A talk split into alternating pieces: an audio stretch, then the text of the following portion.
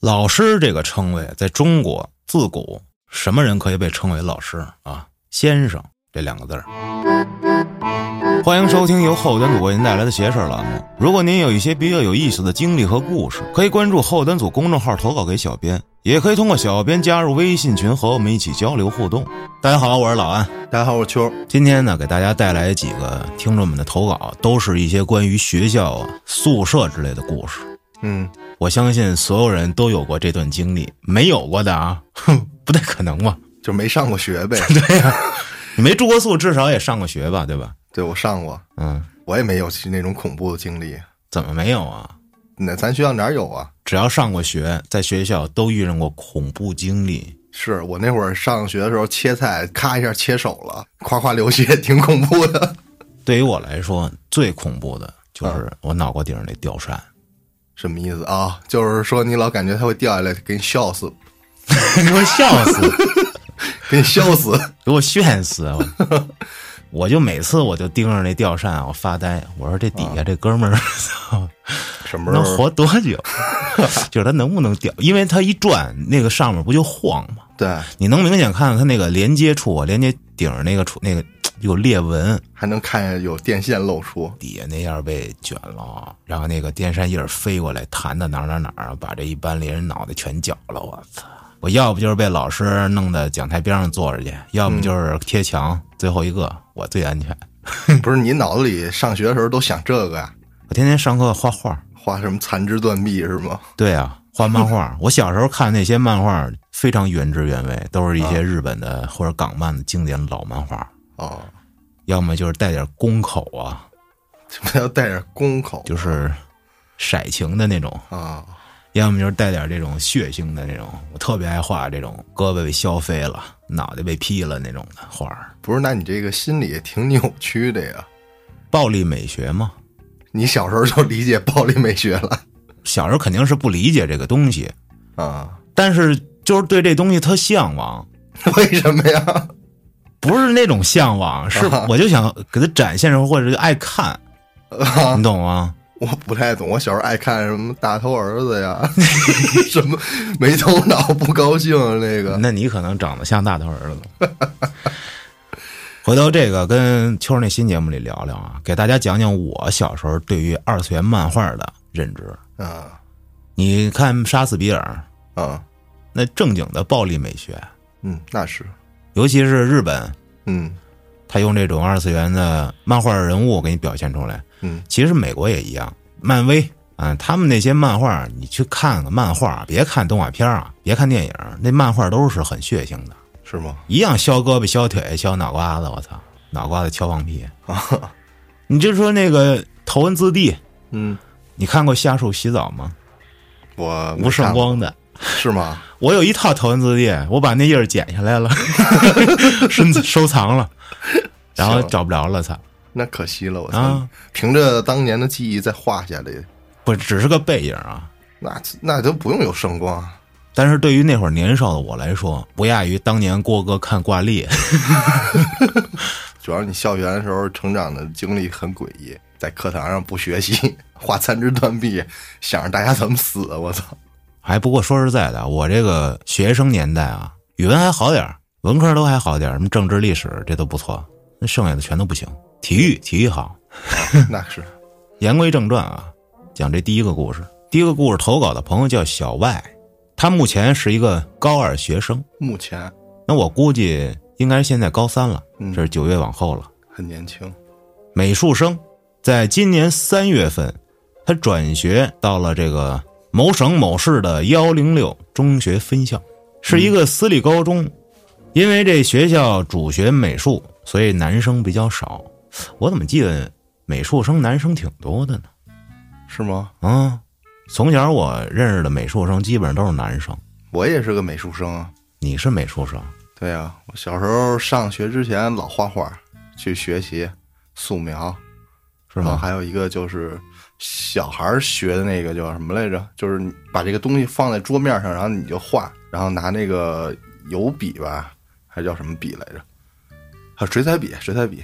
你那叫水彩笔画好吗？对，然后后来再学素描，当然后后来学素描，对呀、先先简单的这个就照着东西画，然后再学这素描和这个物体这个构构造。正经的来说，应该是先拿铅笔画。这对于色彩，这都是最越往后越往后的事儿了。是拿铅笔画是先走一个轮廓，啊然后拿那个石笔再把这个。哦我跟你说，我至今我都没学明白这一这色彩。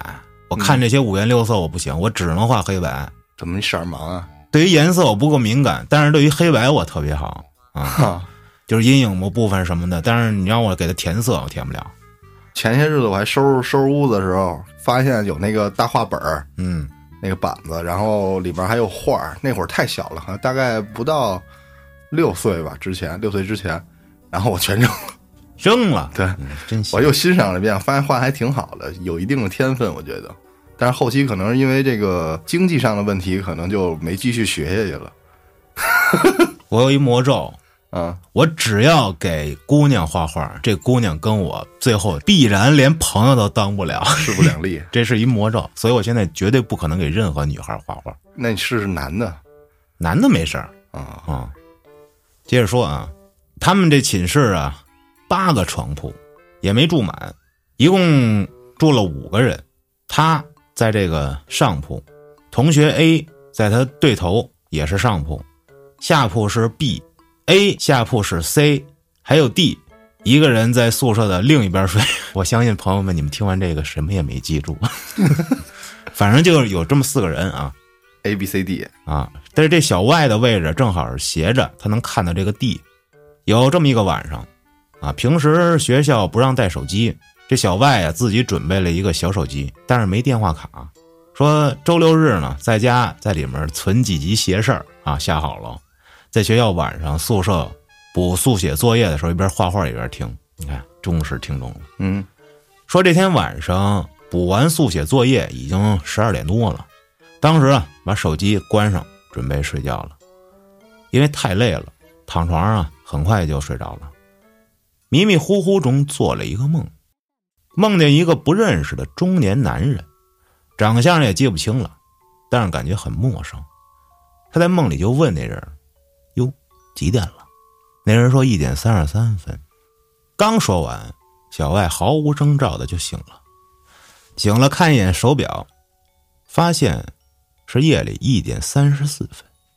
当时他还是处于一种比较懵逼的晕晕乎乎的状态，嗯，这头呢就不自觉的抬起来，双眼就望向了窗外。他也不知道为什么要往那儿看啊，就是看看天亮了嘛。他就发现窗户一片白，啊，他以为是底下的路灯或者是月光，继续睡下了。快睡着了，突然眼皮一动，并且感觉他对头的床一直在晃，于是他朝着宿舍中间过道看，看见有个人朝宿舍的独立卫生间走去了。他呢这时候以为可能是 C，所以就没在意。在即将又睡着的时候，他又看到有一个人影儿朝着厕所走了过去，并且第一个黑影儿出来了，这俩黑影儿还碰面儿了。嗯，接着他就睡着了，但这一晚上睡得很不踏实，总是断断续续的醒。第二天早上他醒了，就问这个 C 晚上是不是上厕所了。这 C 一脸懵逼的说：“我没有啊。”这小歪就以为是不是我下铺的 B 呀、就问你是不是去厕所了。结果这 B 也说没有，而这个 D 也是一口否认。最后，小歪对头的那个 A 说，他在宿舍阿姨吹哨叫同学们起床前几分钟下床上了个厕所。这宿舍阿姨吹哨时间是五点五十分，我靠，起这么早，嗯，比我在号里起的 还早。啊，说他在厕所的时候发现池子里已经有尿了。谁呀？小 A A 说呀啊而且还没冲啊。但是其他人都说晚上没上厕所，有鬼。啊这小外就开始觉得，嘖可能是谁睡懵了或者梦游嗯去了。后来下午回宿舍，他又哎问了 A，说你晚上老晃床干嘛呀？啊，我我没晃床啊你，说能干嘛呀，大小伙子？晚上运动运动，发泄发泄，啊，并且他晚上也醒了，就这 A 呀、嗯，是被晃醒的，他也感觉这床在晃，于是他想探头看看底下这 C 是不是跟那儿晃床呢，啊，但是发现 C 没动，而且小爱下铺的 B 也没动，那个床就自己跟那儿晃。这 A 刚说完，小爱就突然发现不对劲的地方了，他就想起来，昨天晚上窗户特别白，他当时不是以为是路灯或者月光吗？嗯，但是屋内十分黑暗，没有光透进来，而且他记得那两个人去厕所的时候一点声音都没有，就无论是拖鞋走路，或者是这种撒尿不得有哗哗声吗？啊，什么声都没有。而且那个梦，他以为是巧合，但是后来他又做了一个类似的梦，嗯，结果又碰上两个黑影一块儿进厕所，那这黑影儿是跟梦有关系的，是从他梦里扫出来的吗？还是他根本就没醒？那我操，小外的第一个故事就结束了。就是当他说那个时间的时候，有时候我在外面，或者说在家里拿手机看时间，就会发现这个时间是三个数字是相同的，或者有时候四个数字是相同的，凌晨一点十一分，差不多。两点二十二分，对，比如说十一点十一、嗯，二十二点二十二，我有时候在外面晚上回家的时候，就突然看手机，就看四个同样的数字，我觉得特慌。四十四点四十四分没。有四十四点，我操！ 那你手机或者表可能坏了。那可能真的是有问题了。我操！嗯就是有时候看着同样的数字，心里会更嘚应一下。我经常看什么十三点十四分，对，就同样的数字一，三一四我看的是十三十三这种，啊，十三分，而且这个频率还不不好的数字。低。那这后来又发生什么连续的事情了吗？没有，就是感觉难受一下，看了一下，然后一抬头，哎呦，手机掉地上了。然后屏碎了。我操！第二个小故事啊，嗯是在高一的时候，这小外当时还没转到这个学校那会儿，这男生们在另一个楼住。有一天晚上接近凌晨一点的时候，这 C 去其他宿舍玩了，就剩下 A、B、D 三个人在睡觉。哼， A、B、D 是不是那老黑呀？这抖音探店那个我操，北京老黑呀没看过， ，A、B、D 嘛，没看过啊？没有抖音。啊，牛逼！接着说啊，第二天一大早，宿舍阿姨就跑过来说：“你们大半夜不睡觉，搬什么东西进宿舍了？”然后这 A、B、C、D 四个人就很懵，就说这 C 去其他宿舍玩了，然后一晚上也没回来。这 A、B、D 一直在宿舍没出去，谁也没搬东西。后来宿舍阿姨带他们几个去看监控，发现监控内确实看到接近凌晨一点那会儿，这 C 出来了而且也没看到其他人，只有他。紧接着监控显示，有四个黑影儿抬着一个方形的东西，从楼梯上直接就进他们宿舍了。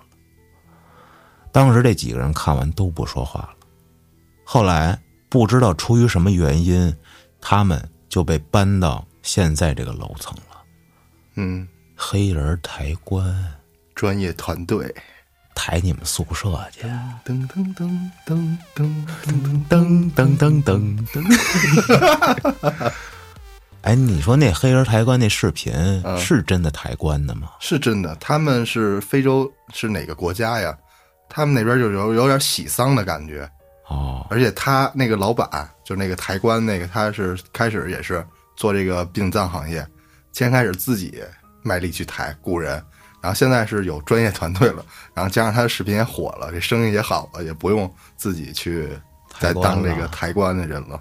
你看现在我找那网上有那个找那非洲小孩拍视频，嗯，什么那个你念一个，就出一帮非洲老黑跟那儿啊重复你的话，就是我们拿 AK 什么的，一百一条的，两百一条的，你可以定制。对，嗨，产业链嘛，有这这需什求么就有东这西啊？种我操！你说，而且我看网上还有这个一博主吧，就在非洲啊，嗯给这个非洲这些人们吃的，嗯比如摆一桌子啊，然后那人说中文啊，老黑，感谢给我的食物，哎，开始吃。然后还有那小孩儿，大葱锅里放，什么西红柿锅里放，搞里头。搞里头，啊， 现在呱搞里头，哗弄一大堆。这个是有的有的 UP 主啊，拍这种视频是他真的去当地资助这些小孩儿，因为他们那边是好多孩子一个家庭，你知道吗？是啊，越穷越生孩子，哦而且这当爹的可能都管不了，加上家里也管不了，就是这些孩子生下之后，母亲给他养个大点儿了，然后因为孩子很多也管不了，然后有的人可能是想是拿这些东西获得一些流量吧，眼球啊之类的，但是他也确实是真正资助他，让他的生活变好了，我操，我觉得还是有点消费的这种感觉。那肯定会有这种情况。那建议你怎么去理解了？我你觉说得这看的人的心理，嗯，我也看过啊，我看完我挺不舒服的。嗯，你虽说是帮助他了，那你每天就重复着这一件事儿，就给他吃的啊，你拍一条，然后第二天又给他道吃的啊，你又拍一条，嗯不是你这什么行为啊？我操！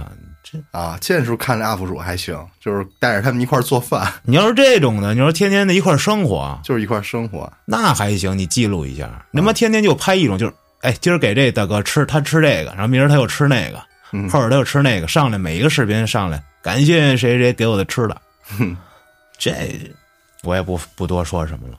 对。小外这地儿的故事就讲完了。我给大家来一个有关于咱们某个南方城市的一个恐怖事件，学校的、中学的，啊，说这事儿发生在九十年代。那个时候啊，那个地方啊，学校每年都会组织一个秋游的活动，去的地方啊，一般就是什么野外呀、去那儿玩玩，一个公园啊，就跟咱们似的，野餐啥的。说这事儿啊，在一次某一个班的秋游结束之后，嗯，一个班四十多个人坐着学校租这个大巴车回来，就在大家兴高采烈这回家的时候啊，这司机不知道为什么像是中了什么邪似的，开着这车直冲冲的就往这个水库里冲过去了。我操，开到水库里去之后，全班包括老师啊，除了四个人被救了以外，其他全部遇难。我操，这事儿呢，直接在当地造成了很大的影响。后来呢，这个当局就取消了这个当地的这个学校的秋游活动。嗯，据一位生还者讲述，当落水之后啊，他又昏过去了，但是感觉呀、有很多人在拉他。这个拉他的这个这个很多人肯定不是同学，因为啊，就凭拉他这个感受的力气来说，不像是一个孩子的力气，更何况在水里。那人的求生欲，后来呀，这事儿这个曝光了之后，这其他人就说，可能是不是水鬼在底下拉替身呢？那这水鬼是跟这司机商量好的不？不知道有沟通是吧？今儿给我拉一车过来。这件事儿发生之后呢，这中学呀、整个领导层紧张兮兮的，就派人每天在这个学校啊守夜，找了一个老头儿在学校守夜。有一天呀、这老头儿紧张兮兮的就去找这个学校领导去了，跟这个领导说：“哎呦，我操，碰上鬼了！”说昨天这个放学之后啊，他就照常啊在学校里巡逻，巡完逻之后啊，把这个电闸的总开关给关掉。可到了晚上之后，他发现啊，这学校啊有一栋楼里有灯光，我操，他就过去检查，找到那个开着灯的班级，在那窗户上一看呀，那个屋里啊坐着全都是遇难那帮学生，而且浑身啊都湿淋淋的。我操，当时那老师还在讲台上给大家讲课呢，我操，室内都有这种雾气蒙蒙的感觉。老头儿看完之后就跑回去了，跑到自己那个传达室里去了。这校方啊就觉得老头儿是不是神经质，疯了吧你？啊，就批评他说你这封建迷信啊，就给他开除了。可是第二天凌晨的时候，这学校发现这守门的老头啊，表情扭曲的吊死在这个学校操场了。我操，这学校的操场啊，跟教学楼是分开的。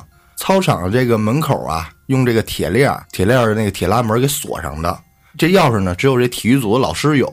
也就是说呀，这老头不可能自己进来，更不可能是自杀。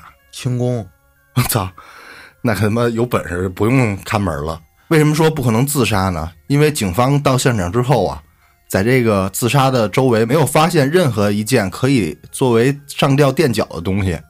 还是轻功吗？轻功挂把绳儿挂上，哗一下把自己 套上勒。死啊！我操！就让悬案啊嗯，对，最后这个案子就不了了之了。啊！之后呢，这学生们之间就传呀，是那些那个遇难的那个四十个学生的冤魂。我操，叠罗汉给他扛上去了，不是不是，回到了这个学校，啊，害人嘛，就是横死之后嘛，嗯，就害这老头儿，老头儿看见了，可能嗯之后啊，这学校有了一个不成文的规矩，就是一到晚上六点，学校啊，包括老师全部放学回家，所以啊，这学生们就不会再被晚自习给困扰了。真好，这个好，非常安全啊。最后还有人传说，一到晚上啊，就能看见有人在那个班里上课，还亮着灯。就完了，嗯，就是一段都市传说呗。校园传说吧。这种故事要是在学校里流行起来，那速度是极快的，嗯传着传着就会越传越邪乎。我记得上学的时候啊，经常有人爱讲这种故事，对，还有就是什么女生怀孕之后啊，这就是个奸情人命，对，而且他还得跟这老师有点事儿哎对，啊。这可能都是最后小说就是写出来了，编了一套体系。就是特别像以前那地摊文学啊那故事会爱写的那种话题，嗯，还有一个就是说大学啊有个女鬼，这女鬼怎么来的呀？说这女生宿舍啊有一个女的因为怀孕了，被自己男朋友甩了，想不开在宿舍上吊自杀了。后来啊，过了一个多月，当时啊就这个住在这个宿舍的女女生就觉得这可能是不是吓唬他们的。最可怕的就是她睡在这个当时死者下铺啊，这睡在她上铺的这个女生啊，就是死者那个床位，每天晚上都会呻吟跟痛哭。而且呀、只要这女的上铺这女生啊没回宿舍，她的床啊就会有一只黑猫过来睡觉。后来啊，上铺那女生生病了，这家里人呀、给她请了病假回家了。这下铺女生觉得这个女孩走了，可能就应该好了。晚上睡觉啊，也把这门窗关好了，确定不会再有这个野猫进来了。没想到啊，这第二天这怪事儿发生了，就听见上铺啊有很重的喘气声儿，下铺这女生啊不敢睡，也不敢掀开被子看，直到啊这声音从这个上铺消失为止。每天晚上被这个哭闹声或者喘气声还有怪异的这些声音给吓，导致这个女孩啊最后也是因为这个神经衰弱退学了。之前那个病了请病假的女生啊，也再也没回到这个宿舍来，这一失三命，不是怎么啊人家四死命了，不知道没死啊？啊没死，有一疯了，什么就疯了？人只不过精神衰弱了而已，衰弱了不是基本上疯了吗？那可不能这么理解。以演变呀，往后。那你给人家路都写 写好了是吗？我 操！然后还有就是当年军训老有那种诡异的传说，都说呀，这军营一般都建在这个偏僻的郊区嘛，人迹罕见。一个是为了防特务，二是说这底下呀有什么乱葬岗啊，或者怎么着，就是阴气重的话，然后咱们去镇着。然后还有就说这个当年可能这地儿就是执行这个枪决的地方，所以把这军营建在这儿。说呀，这建叔刚大学新生，见识，大学大一新生啊，到了他们军训了，这个学校啊安排军训安排在了一个正规的军营，和同学们啊一起坐大巴开了一个多小时，等到了这个训练基地啊，下车一看，有几座低矮的楼房，围墙旁边啊还有两排平房，再就是一大片的这个训练场地，除此之外呀、啊就没有别的建筑了。围墙外啊十分的荒凉，但是离着军营的不远处啊有这么一座寺庙，这一眼看过去啊，就觉得这个场景十分违和。这剑叔就和同学们在这儿训练了几天之后啊，大家发现每天熄灯之后啊，都能听到旁边这寺庙啊传来有人敲木鱼的声音。我操！有同学还说呀、自己听见了有人在里面念经呢，甚至还有人说听到里面有女人说话的声音女人啊，尼姑。听到这儿啊，我操就激起了大家的好奇心。嗯，因为啊，大家白天在训练的时候，从来就没见过这寺庙周围有这个人出现过，或者是和尚啊啥的都没见过。于是啊，这剑叔晚上就跟几个胆儿大的同学翻墙过去看看。他们就偷偷摸摸的这个翻过了围墙，来到了寺院这门前，往里一看，发现这寺庙里啊早已破败不堪，起码已经是荒废十年以上的状态了。嗯根本就不像有人在这儿待过的样子。啊，后来呢，求证完之后，他们就继续回去，接着军训了。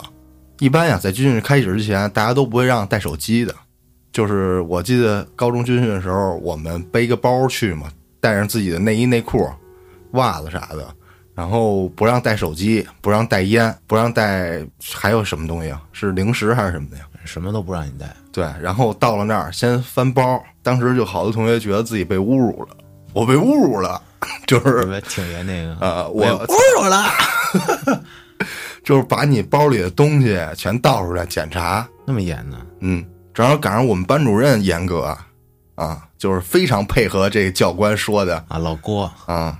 我呢，记得当时我带了一条白梅，啊，白红梅白红梅，就藏起来了，也不知道用什么方法呀，最后躲避了这个老师的法眼，我那会儿藏烟藏袜子里，不好使，就藏裤腿边儿那袜子里，那只能藏一两盒啊。藏一藏一溜儿，哎，我没带一转一圈条儿，我带了几盒，四五包，好吧，好像。然后我们就军训了，开始啊都挺好，大家都有说有笑的，叭叭的去厕所抽烟。等过了三天之后，大家都没烟了。球带坏了，对，此时呢，我这几盒红梅开始论根儿卖，哦，你卖了，一天一个价儿，我操，今儿五块钱一根儿，明天十块钱一根儿，物价又涨了，这直接就导致这场军训之后啊，赚的是盆满钵满。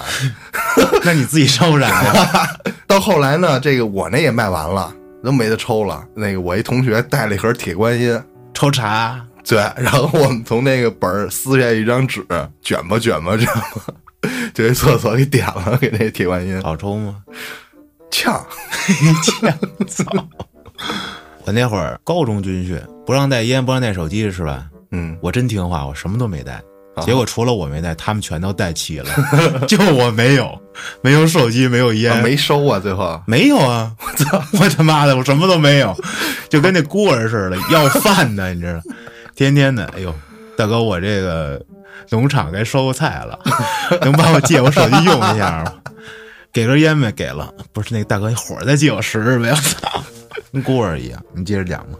那我接着讲，啊他们这建叔这回军训也是不让带手机，但是呢，他偷偷带了一个，因为啊，这军训前他奶奶呀、突发疾病住院了。建叔从小奶奶带大的，这个奶奶一住院，这自己非常惦记。军训开始以后啊，每天晚上都偷偷的给家里打个电话，就问问奶奶的病情怎么样了。可是同学呀、就跟安旭一样，经常啊管他借手机，收个菜吧。操，给女朋友打个电话啥的，一聊就是半个多小时。这建叔啊，光带手机没带充电器，是不是智障啊？ 带两块电池也行，刚过了不到三天呀，手机就没电了。真好。这天夜里，建叔啊晚上做了一个噩梦，嗯，这梦中啊，奶奶的病情突然加重了，被医院下达了病危的通知书。建叔从梦中惊醒，拿起手机就想打电话问问情况，可是看着这屏幕啊，发现我操，手机已经没电了。经过这梦之后啊，他也睡不着了，自己啊辗转反侧了半宿。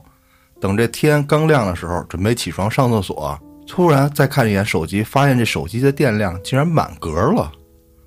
啊，晚上训练完之后啊，这同学洗漱完毕也熄灯了，大家都睡不着，开始了非常经典的环节，这个轮流讲鬼故事。有一个男生说呀，他原来在高中军训的时候，听一个当时的教官说，这军营里啊有一个军犬，一到晚上就会对着这个公厕疯狂的咆哮。有一回呢，这军犬没拴好，直接就冲过去了，在这公厕门口啊使劲的叫个不停，怎么拽都拽不回来。后来啊，在这个翻修的时候，施工队啊果然从当时这公共厕所里挖出了一堆白骨，就是狗冲那儿叫呗。那儿有冤魂，他看见了，可能是。我操，也可能是对味儿了， 想尝尝。但是大家不信，都说这是教官编的。 叫光棍。有的教官其实好像没多大岁数，对啊，以前我军训那会儿，我十六，他十八，他是吧？啊，蒙你跟我聊 CF，是我吗？说不玩 CF，滚蛋！啊操！垃圾后来我上大学军训去，啊教官比我小啊！啊，然后那帮学生管我叫教官，为什么呀因？为穿的都跟一样嘛，都。我不是那会儿大胡子嘛，啊，管我因为教官好，我说哎你好，有那么胖的教官吗？我壮啊，啊主，要大胡子看着像长官像龙首长。啊， 这然后啊，又有另外一个男生就说了，他那会儿军训的时候啊，给每个班三个暖水瓶，用来晚上接水使。嗯但是啊，大家都懒，谁都不去接。第二天早上起来呢，就有人用这个热水啊冲自己带的速溶咖啡或者这个芝麻糊什么的，南方芝麻糊啊。我不想是没人接水吗？对呀，就发现了呀，这水壶里的水每次都是满的还热的，啊，那肯定热呀，他妈暖水瓶给接完凉了，瓶漏了，要不就是热得 快，往里一插，用过吗？用过用过那玩意儿你拿手摸过吗？没有？我摸过， 烫死我了。嗯，行，我看智商不太行。嗯，小嘛，后来又问啊，大家都说不是自己接的，就以为啊是教官晚上帮忙给接水。等军训结束时候啊，这大家都想去找教官呀、以示感谢，阿里嘎多。怎么是日本教官？这教官却说呀，我他妈晚上从来没给你们家接过水。想他妈什么呢？美什么呢？大家一听，那这水是谁接的呢？这是有好兄弟帮助你们，保姆好兄弟，呃，这是也没准是真的是同学接的，这不就想承认照顾大家。那那充电那个呢？ 充电那是奇了怪你了看这要有好兄弟，肯定也是帮你的，啊！是吧？看孩子们都不容易，哎，也嗯也是，就是你奶奶就是你那么想你奶奶，她知道啊，她帮你充好电。 这是嫌你们这孩子懒，哎，帮帮你们吧，啊，这是多好啊，有一个 有一个这个什么热心肠 儿。嗯，给你打下手了，属于是我操帮你！们，嗯，这同学啊，说完这个接水这事儿，他就接着说了一个，还是在那次军训，他有一次啊，晚上上厕所蹲坑儿，这刚蹲下啊，就听见旁边的坑位有人在那儿打电话，一听声音就是隔壁班的同学，经常在一块儿玩儿，嗯，一下就辨认出来了。等第二天呀，他想问问这同学，说昨天晚上给谁打电话呢？可别的同学就说呀，你说这同学军训第一天的时候就因为这个急性啊肠炎住院了，你昨天晚上啊根本不可能碰上他。正在大家聊得正欢的时候啊，这教官砰一下进来了，还他妈聊呢，不睡了吧？进来。跑步去。对，就把这大家呀都赶到这操场上去了。这同学们到操场上站好之后啊，就看着自己住的这个三层楼的宿舍，大家都觉得特别奇怪。这因为啊，白天有人在屋里捡到了一把四零三的钥匙上面写着四零三，啊，三层楼，三层楼，少一层。不知道是不是推了一层。这个军训的小故事就完了。建叔这个军训挺丰富啊，说来说去还是可以变成人为的，嗯，就是他没有违反物理原则。没有吗？充电可以人恶作剧给你充好了，水可以给你打好了不承认，有另外一哥们儿没带手机，只带一充 电器。对 呀、然后钥匙我在上面贴一标不就完了吗？啊，我那换没成一准六是零五，啊他们同样相同的钥匙呢，就是也是他们宿舍门那种类型的钥匙呢。那我在上面贴个纸四零三完事儿了吗。你嗯要是这么说的话，是吧可以解释的，你要说突然他们发现多出来一层，我操！啊，这一层就多出来一层，我的妈呀！然后再一上呢，就三层啊。哦，那是不是跟那会儿那十二阶儿台阶儿似的？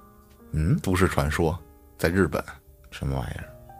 就说有一个楼，那个楼里啊，有一个孩子在这个理化教室里自杀了，那个学校开始流言飞起嘛，就传说他们这个楼啊只有十二层台阶儿，晚上呢你自己上楼一边上一边数，你会数到第十三节儿，就有这么一个小哥们儿，他就胆儿大，我试试呗，晚上自己就去上楼了。上着上着，果然上到第十二阶儿的时候，出现了第十三阶台阶儿。再一抬头，就看见这十三阶台阶上面有一黑洞。嗯，这黑洞里啊，站着一个看不清脸的一个人影儿。我操！再一转头，这小哥们儿就被吸进去了。 这是纯编的，啊，但是有这么一传说，嗯，台湾省好像也有，还拍了一个电影儿，一个制作成本很低的那种，叫片儿啊什么《鬼桥》《女鬼桥》，说也是你上楼梯的时候，千万不要数楼梯，也千万不要在上楼梯的过程中回头，说你回头就会能看一个女鬼。啊你这样说，有很多听众回头晚上真不敢数楼梯回头了。不是谁他妈正常人上楼梯数啊？你要是真一个人夜里上楼梯，你想起这个了，你绝对不敢。不是黑的话，没事儿，我加强心理暗示，你就数。数了你就能看见。我们家楼梯就是一个是八阶儿，一个是九阶儿，好像。嗯，不一样的，没事儿啊。然后你就数，我操，十二、十三、十四，哎，十五、十六，我操，我操， 上天了， 这通往哪儿啊？这是这越走越高，我操！啊，可以。接着啊我把这小外的第三个故事讲了。这件事儿大概发生在六七年前，那时候小外还是一个二三年级的小学生，小小上一年级的小豆包，一打一蹦高。啊，我那会儿三年级的时候，我已经有优越感了，因为在这个六个年级里，我已经上到一半了。啊有一个邻居大妈说我是几年级，说我是二年级的，啊我当时就不干了，我三年级的，啊！操，什么眼神儿啊？你居然敢说我是二年级的，我是三年级的，必须给你强调，我比你二年级高一等 级。这个小学有鄙视链，你知道吗？ 我操，一是个不是年只在级，你心里有啊？只要我上多一个年级，我就觉得比我低一年级的孩子智商没我高。 好像是有，我记得当时好像也有这个心态。那会儿越小越是这样，这孩子如果比你小一岁，你啊就敢管他叫小孩儿。 这是初中之后的吧？小学就这样我操，啊，是吧？嗯，接着讲啊，说有一年夏天放学，小外急匆匆的从学校往家跑，到家那会儿呢，天还亮着呢。他家住一层，他的这卧室有一个独立的卫生间，外面这客厅呢也有一个大的卫生间。又是一豪宅，家里有俩卫生间，怎么就豪宅了？我们家就一个。我我家就一个呢，还对呀、你可以把你那屋改成卫生间，就俩了， 对不对？他呢就先到他这个小卫生间里嗯，上厕所了，再去大卫生间去上个厕所。然后转身到这个洗手池子开始洗手，嗯，这是个好习惯。确实，外面阳光透过厕所的窗户洒了进来，照到了镜子上。此时他发现，镜子里的他竟然面无表情且毫无动作，啊，就那样直勾的盯着他。这时候他吓懵了，耳朵里只听见哗哗的流水声，嗯，紧接着，他大喊一声，冲出了厕所啊！临走前回头瞥了一眼，发现镜子里的那个人还跟那儿站着，身子不动，可是眼珠子却旋转了将近九十度，那是找他呢是吗？斜视啊盯着他离去的方向。哦，跑到客厅把这事儿告诉了父母。父母说：“孩子，学习学傻了吧？”于是，他领着父母到那个镜子看了看，一切正常。这时候，月亮缓缓的升起，晚上了，小外纠结还去不去洗澡呢。这次他决定，我还是去客厅那个大卫生间吧。嗯，进去之后一切正常，他开始正常洗澡，水雾慢慢爬满了镜面儿。他刚准备挤洗头油，这时候发现不对劲，因为镜子里不知道什么时候又站着那个人，我操不跟他的动作做，那肯定就不是他呗。啊，虽然有水雾挡着，但是他能看到那个人就笔直的站着。他瞬间再次大叫一声， 冲出了卫生间的门。嗯，门的右边就是客厅。这一般情况啊，父母都会在沙发上看手机或者是看电视。由于这时间还比较早，客厅的灯也不会关。可是他打开卫生间的门那一刹那，他不敢动了。背后是那面恐怖的镜子，面前只有卫生间那鹅黄的灯光照射在客厅的地板上，只有一块扇形的区域亮着光，其余一片漆黑。而他就站在门框的中间位置，慌张之下再次发出一声嚎叫，眼前一黑，什么都不记得了。哦， 吓懵了，这时候他应该没穿衣服吧？ 当他再一次睁开眼时，已经天儿亮了。他躺在自己的床上，哎呦，没准是一场梦吧？可是感觉浑身好累呀、他坐起来，缓了缓头脑，哎，发现自己右手有点不舒服，感觉黏糊糊的。抬起来一看，手掌上出现了一块白色的痕迹。嗯，用手指头还能给抠掉。仔细闻了闻，好像是洗头油的味道。哦，这个故事就结束了，这跟学校也没啥关系，是他们家厕所的故事啊。这估计就是他的一场梦吧。我记得当时挺早的时候，我看过一个类似于呃综艺吧，就是日本那种恶搞，嗯，就是邀请那个嘉宾在一个试衣间还是什么化妆间，有一大面镜子，嗯，然后这个嘉宾不知情嘛，就坐在镜子前，呃，做一些自己的事儿，然后镜子这个镜子好像是一个，我不知道那是什么镜啊，就是后面站了一个人。然后化妆啊，跟这个坐在镜子前面这个人差不多，俩人就开始做相同的动作，因为长得很像，或者说是化妆化的很像啊，谁会老去盯着镜子去看呀？是。等当发现镜子里怪异的情况的时候，是因为镜子已经不跟他做相同的动作了啊。然后你就看这人在那儿瞎比划，然后镜子的人也不跟他相同的动作。然后突然咵吓你一下，然后这个或者从镜子里冲出出来啊来，然后那大哥砰一下就倒地上了。这他妈是挺吓人的啊！那肯定，我操！这个一下让我想起那电影了，就是女主人被关到了一个大 house 里的一个密室里，而那个密室唯一能看到外界就是一个小镜子。那个镜子呢，是一个卧室的一面镜子，等于是你在卧室里看那镜子，就是一普通镜子，但是镜子背后是那个密室的唯一的能看到的东西，啊，懂了吧？明白而且那个密室没有门，发不出来声儿。啊，那女的最后好像是被小三儿吧，还是被谁呀、就关到了那个屋里，嗯，然后看着小三儿跟她老公天天在卧室里，我操，发不出声，我忘了叫什么了，这叫房间吗？我不记得了，老早了，我看的。这个有课代表的话，评论区告诉我，好吧？啊，接下来投稿的朋友叫李大白，这是他念大学时候的事儿。嗯是在一个沿海城市。当初选择这儿的学校，更多的原因是家长考虑到这块区域的生活环境、饮食习惯和他们苏北地区有些接近。哪儿啊？山东。啊，可是呢，当大白来到这儿的时候，感觉很不适应这里的环境。他指的不是生活环境，而是周边的人际关系。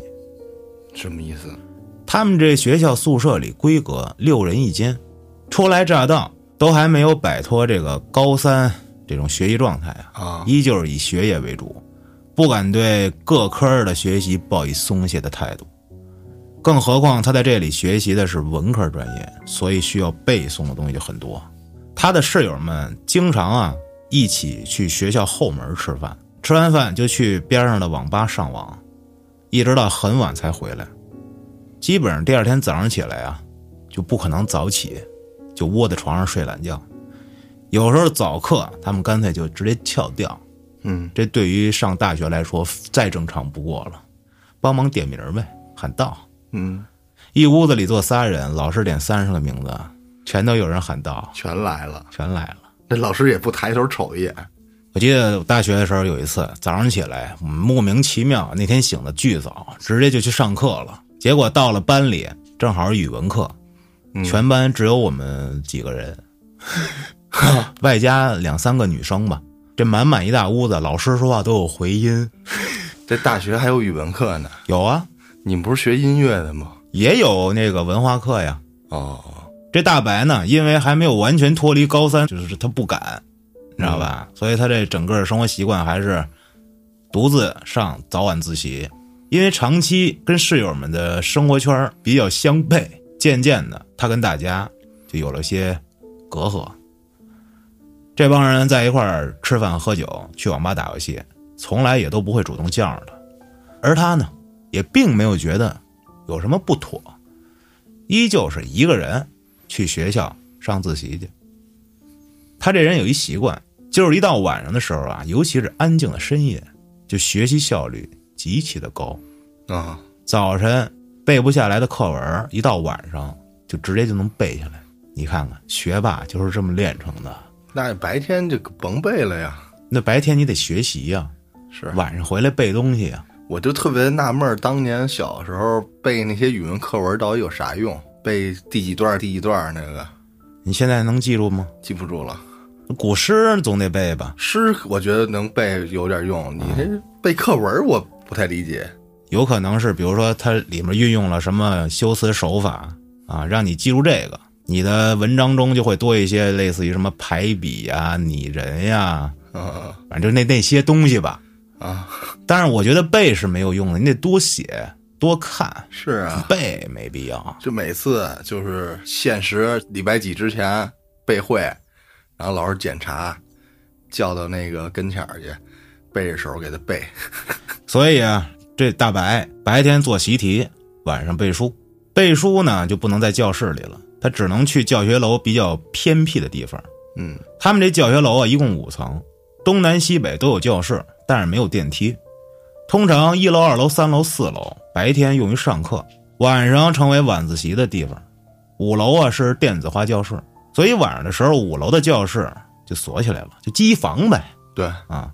但是五楼的两侧有非常大的阶梯教室，就是那种挑高巨高，啊有可能占两层那种的多功能教室呗。我知道这个跟台阶儿似的，你可以坐在台阶儿上嘛。那时候他还在用一款三星的 S 三零五零 C 的滑盖手机。啊，当时他这手机啊，除了打电话发短信，最大的娱乐功能就上 QQ。偷菜，反正这手机啊还没那么智能化，嗯而且也没有手电筒功能。那天晚上，他在五楼的阶梯教室上晚自习，那段时间刚好临近大一下学期的期末考试，嗯，当时的复习阶段尤其刻苦，而且他这整个人的状态十分不好，特别容易累。他在阶梯教室的最后一排安静的刷题，坐久了之后想站起来活动一下四肢，抬头看了看教室的周围，扫视一圈，发现周围没有太多人，除了前面单独坐了几个上晚自习的人，就没有别人了。于是他轻声地站起来，起来的时候，木质的椅子还是噔的一下弹了起来，撞到后面的椅背儿上了。坐过那种椅子吧？不不知道这个座子是固定的，你站起来，它那个屁股那地儿啊就弹回去了。啊，这电影院那种嘛。啊，对，啊但是学校基本上都是木头的嘛。哦，那会儿上课那帮孩子就天天的，一站起来，当当 当。我每次是手扶着，然后起来，要不感觉太吵了 就影响别人，我感觉特尴尬。啊他这不是当发出一声吗？结果这前面几个上自习的人啊，被他这一声弄得都扭过头看他，我操，一下社死了，嗯，觉得打扰了别人，再继续里在这教室待着，未免有些尴尬，于是决定我还是出去吧。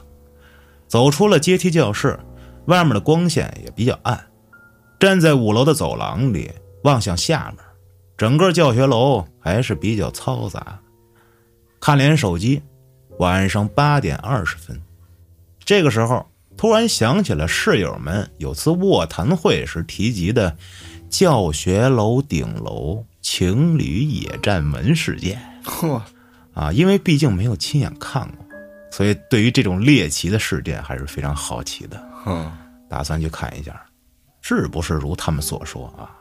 此时脑袋里就仿佛像是我有一个朋友，点点点点想看，点点点点啊！嗯一般提我有一朋友的都是他自都是自己，操！寻思了半天啊，还是决定我去看一看去啊。穿过走廊，来到教学楼五楼的西侧，这里有个走廊通往顶楼，楼梯间没有任何的光亮。他掏出裤兜里的手机，往上一滑，屏幕亮了。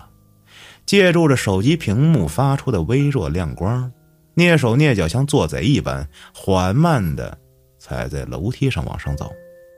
楼道里出奇的安静，也不像有人在顶楼的样子。于是他干脆就放开手脚，一步两个台阶儿窜上去了。上完台阶儿以后，发现五楼是楼梯的尽头，有一处平台，平台就是楼顶。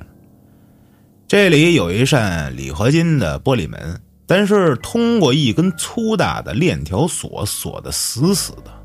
楼顶的户外部分和室内部分就被这道门给分开了。他发现这个楼顶是个晨读的好地方。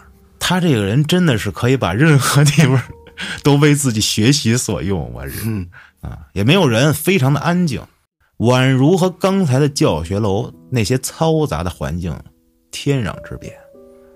于是，他像发现了世外桃源一般，感到非常高兴，转身顺着楼梯向下走，打算离开这儿。可忽然间，他隐约听到了呼哧呼哧的声音。他以为是五楼有人顺着楼梯往上走，扶着楼梯往下看，也没看见任何人，而且也没传来脚步声。正疑惑着这声到底是哪儿来的时候，接下来的画面，在这个狭小空间的上方墙角，一个女人，红色的衣服，正以一种非常怪异的姿势注视着他，而那呼哧呼哧的声音。正是从他嘴巴里传出来的。双手齐长的指甲，深深嵌入房顶的天花板，两只脚蹬住屋顶的墙角。他用了一个非常非常非常有画面的形容，就像小时候小浣熊翻脆面里那《水浒卡》里那古上早时迁似的，哈，见过吧？我好像有点印象，就扒着房梁那画儿。啊，但是不一样的是，这个女人的双脚是张开蹬住墙壁的，她整个人四肢张开着，就像一个人体弹弓，随时准备向她这个方向发射而来。伴随着呼哧呼哧的声音，大白的头皮炸了，双腿不住的打颤。那个女人的眼睛血红血红的，在这黑暗的空间，像是一对红色激光灯一般，死死地盯着他，指甲嵌入墙壁，发出嘎啦嘎啦尖锐刺耳的声音。一身红色的衣服更像是被鲜血染红一般。他慌忙之间，发现这些根本就不是象血，而是真的就是血。因为这时候正在滴答滴答的顺着墙壁向下流着暗红的液体。木鱼，女人冲他咧开嘴儿一笑，那一笑，整个人都要昏掉了。一口白惨惨的尖牙，每一颗都像是钉子一样尖锐且惨白。见此情形，大白顿时不知所措，只想赶紧逃离这个地方。慌忙间，也不知是手脚并用的缘故，还是浑身站立不受控制，一个不小心从楼梯上滚下去了，然后就失去了知觉。昏倒了，再次醒来的时候，躺在医院的病床上，左脚被悬空吊挂，缠着绷带，浑身到处是擦伤。听护士说，他昨晚是被巡楼的保安发现了，当时正昏倒在教学楼的楼梯上，保安直接打了幺二零，他这才被送到了医院。他的右脚脚踝骨折，全身多处软组织挫伤，在医院躺了近两个多月才出院。怎么感觉像滚到一楼去了？大四临近毕业，在一次同学聚会上，大家一起玩起了灵异故事会。在胆小又喜欢猎奇的女同学怂恿下，大白讲出了他在教学楼顶楼遇到的事情。从那些女生们口中得知，原来啊，学校很多人都知道那个地方，而他看到的那个红衣女人，许是多年前他们学校的某一届的女学生。在和男朋友交往过程中意外怀孕了，可能是因为年少无知或者是没有责任心，男朋友就玩起了失踪，怎么也联系不上了。接着，这个女孩就在那个楼顶心灰意冷间一跃而下，死的时候穿的一身白色碎花连衣裙，被血染得通红。毕业离校的前一天晚上，大白找了个香火铺买了些纸钱儿，在学校操场后的废弃篮球场用地上的石头画了个圈儿，给这位学姐捎了些钱过去。很懂啊，当晚就做了个梦，他梦见一个二十岁左右、相貌清秀但极其漂亮的女孩子，身穿一袭白色碎花连衣裙，抱着一个白白嫩嫩的婴儿，冲他婉然一笑，然后挥了挥手，走进了一道白光里，消失不见了。哈哈，这个故事就结束了。他形容那个女的扒着墙角那段儿，我操，挺他妈瘆得慌的。感觉全国各地，甚至于全世界，这校园的都是这么来的哈。这故事背景，是有一体系了。哎，其实我想说说，在学校里头还有另一个不得不提的，啊，校园暴力。现在啊，这个二零二一年了啊，这种事儿可能越来越少了。怎么让这种事儿少呢？就是家长跟老师必须多关注，甚至于说多接孩子放学，多跟孩子沟通，这种事儿就会被避免。那么现在兴起了一种新的东西，无形的利刃，嗯，叫网络暴力。有一个日剧叫《三年 A 班》，从现在起我们都是人质。这片子是一悬疑片儿，人们啊不负责任的言论是杀人不见血的刀，你漫不经心的语言去攻击别人。伤害别人，你不知道对别人造成了多么大的痛苦、伤害跟后果。一人一刀，一人一刀，加起来就把这个人活活的就给杀了。在学校中，这种事儿是最多的。就跟你们老在评论区说他妈我傻似的， 我他妈就被扎了好几刀，这不是夸你呢吗？他妈傻是夸人是吗？这不是就说你可爱吗？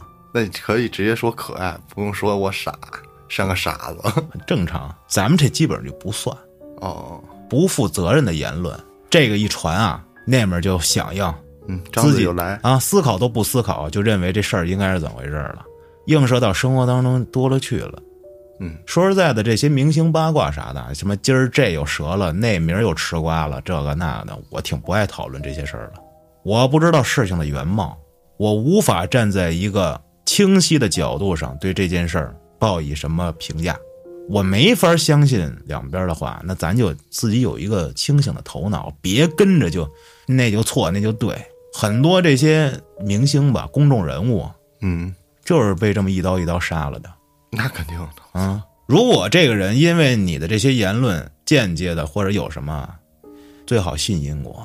你们这样做没有好下场，你以后也会遭到同样的事情。